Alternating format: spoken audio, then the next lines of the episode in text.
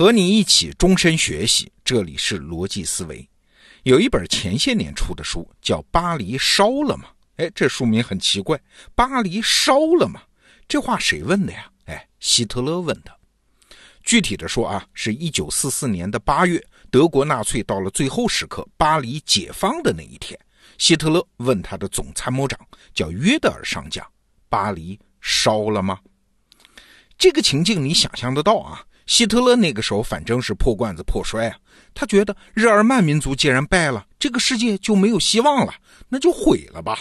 巴黎守不住了，那就炸了吧，烧了吧，烧掉巴黎，让巴黎给他陪葬。这是希特勒这个失败者这个时候唯一能想到的胜利方法啊！人类后世会恨他，会骂他，但是偏偏就是拿他无可奈何。那为了完成这项任务。希特勒特意撤换了原来的驻巴黎德军司令，换上了一个人，谁呀？叫肖尔铁茨将军。这是我们今天这个故事的主角。那看看肖尔铁茨将军在战争中的表现，你就知道希特勒为什么会选中他。肖尔铁茨啊，出生在普鲁士的一个军人世家，毕业于以纪律严明著称的萨克森军官学校啊，在学校期间表现突出。那一九四零年呢，他参加了进攻荷兰的战役，是冲进荷兰的第一个德国军官。那当荷兰人拒绝投降的时候呢，他下令炮轰鹿特丹，毁掉了鹿特丹的市中心，这就是他干的啊。一九四二年，在俄国塞瓦斯托波尔，他同样是毫不留情的炮轰城市，哎，城市里面全是平民呢，还有大量的文物啊、建筑啊，他一点都不心疼。而且这次呢，他还是强迫俄国战俘搬运大炮和炮弹啊，他觉得这样很好玩啊。所以后来这个人提职当了将军之后，他在战场的主要任务就是在德军后撤以后能够做到寸草不留。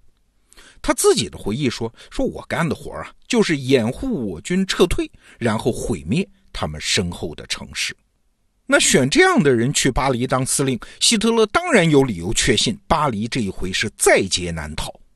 当然，我们现在都知道啊，巴黎并没有被烧被炸。那奇怪喽，这么一个既有服从命令的传统，又干惯了类似的事儿的人，他为什么后来不听希特勒的命令呢？是什么力量阻止了他呢？要知道，在巴黎他是一言九鼎的，他是司令嘛，没有什么力量能阻止他呀。这就得从肖尔铁茨接受任命的那一天说起，那是一九四四年的六月份，他是被希特勒亲自召见、亲自任命的。其实啊，一年前他曾经见过一次希特勒，那个时候的希特勒还是那种极具感染力、自信心的一国的统帅啊。而这一次见到希特勒，肖尔铁茨大吃一惊。现在的希特勒完全是一个面容憔悴、精神萎靡的老人，一只手还在不断的抖，说话的声音也是上气不接下气。嘿嘿，就是这一刻，就是这几分钟，就是希特勒接见他的那几分钟，巴黎得以保全的神奇好运就出现了。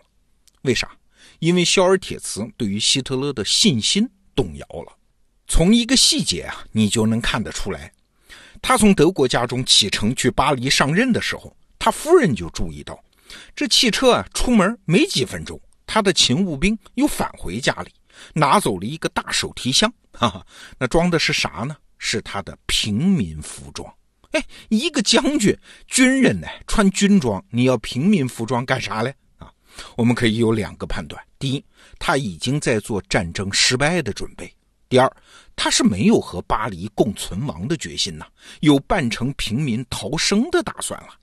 你可能会说，这希特勒也是多此一举，他这时候就下令毁了巴黎不就行了吗？干嘛非要等到最后一刻呢？哎，还真就不行。为啥？因为巴黎的位置很独特，它不仅是法国的首都，而且在地理意义上和物理意义上，它也是法国的中心。法国的铁路网、水运网都是以巴黎为中心的。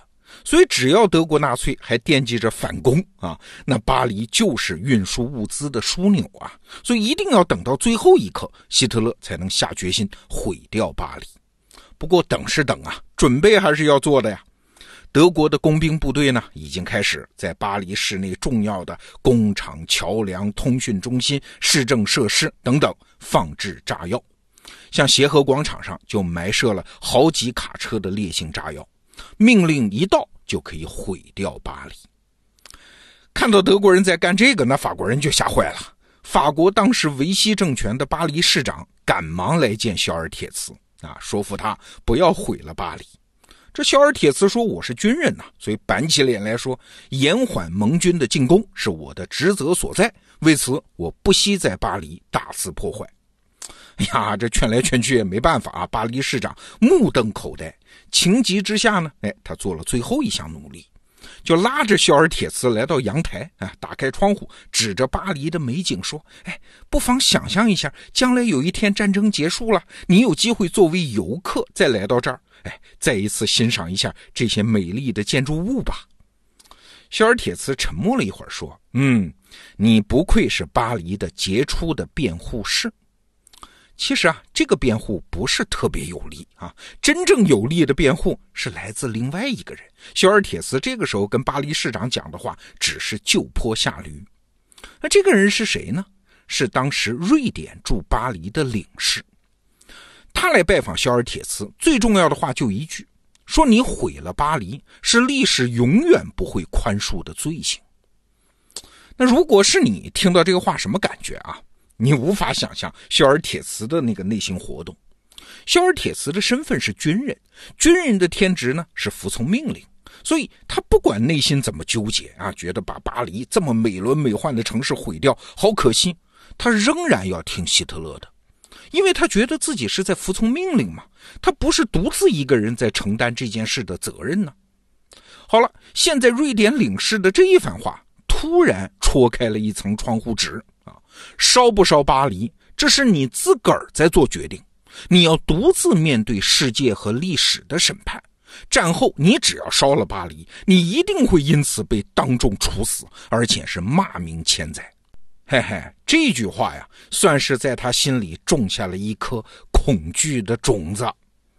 当时啊，巴黎市内的法国抵抗组织已经发起零星的暴动啊。那如果是过去呢，肖尔铁斯一定会下令部队严酷镇压。哎，但这个时候他突然意识到，哎，我自己不是机器上的一个零件，不管现在我做什么，将来都要独自面对审判的呀。这么个杀人不眨眼的人啊，居然通过刚才说的那位瑞典领事和抵抗组织实现了停火。你想想他的处境啊，在巴黎这个大城市里，虽然有好几万德军听他的指挥，但是实质上他是完完全全彻头彻尾的孤身一人，他要独自承担所有决策的责任。哎，到后来啊，肖尔铁茨干脆做了一个决定，他找到那位瑞典领事说：“你既然给我种下了这么个心锚啊，好，现在我派你干一件事儿。”就给他签发了特别通行证，让他越过前线，秘密去和盟军联系啊，让盟军尽快挺进巴黎。在肖尔铁茨看来，巴黎丢了，我的责任就结束了吧，我也就不用纠结了吧。送走瑞典领事之后，肖尔铁斯就开始用各种方式拖延希特勒啊，借口很多了，什么巴黎市内抵抗组织正在暴动，我需要尽快恢复秩序等等啊。希特勒还担心他兵力不够，还四处调兵赶赴巴黎。但这个时候，德国国内已经没多少兵力了啊，铁路网也被到处破坏，调往巴黎的德军还没到，戴高乐率领的法国部队就冲入巴黎了。啊，肖尔铁茨就坡下驴，向盟军投降，做了俘虏。那今天我们讲这个故事啊，不是说肖尔铁茨如何迷途知返，也不是说巴黎市长和瑞典领事怎么循循善诱，更不是说人性深处总有善良。实际上，人性比我们想象的要复杂的多。我们今天讲这个故事，是想讲这一念善意，它到底是靠什么来维护的？你看，后来有个哲学家叫阿伦特，他提出了一个著名的概念，叫“平庸之恶”，就是说，一个普通的平庸的人，可以因为在庞大的组织中犯下滔天大罪，还心安理得啊。比如说，我们都知道的纳粹集中营里屠杀犹太人的那些士兵，他们本来就是普普通通的人嘛，甚至很平庸啊，平时可能连杀个鸡都不敢啊。那为啥在屠杀犹太人的时候能那么丧心病狂呢？阿伦特的解释是啊，因为他躲在组织后面，规避了个体的责任嘛。那反过来说，只要这个社会有一种机制，把责任从组织那儿、从大机器那儿转到个人身上，哎，那人的良知和保全自身的愿望就可以发挥作用了。他们这个时候当然知道正确的行动是什么了。肖尔铁茨为什么最后呈现了善良的一面？如果德国军队还在节节胜利的时候，他会不听希特勒的命令吗？能靠他自己的良心发现和旁人的苦心劝说吗？嘿，当然不能。这事儿只能靠他自己承担罪责。他怕了吗？善良是靠什么维护的？是靠每个人对自己负责来维护的。这就是我读《巴黎烧了吗》这本书最大的心得。好，这个话题就聊到这儿。明天是周末，罗胖精选，再见。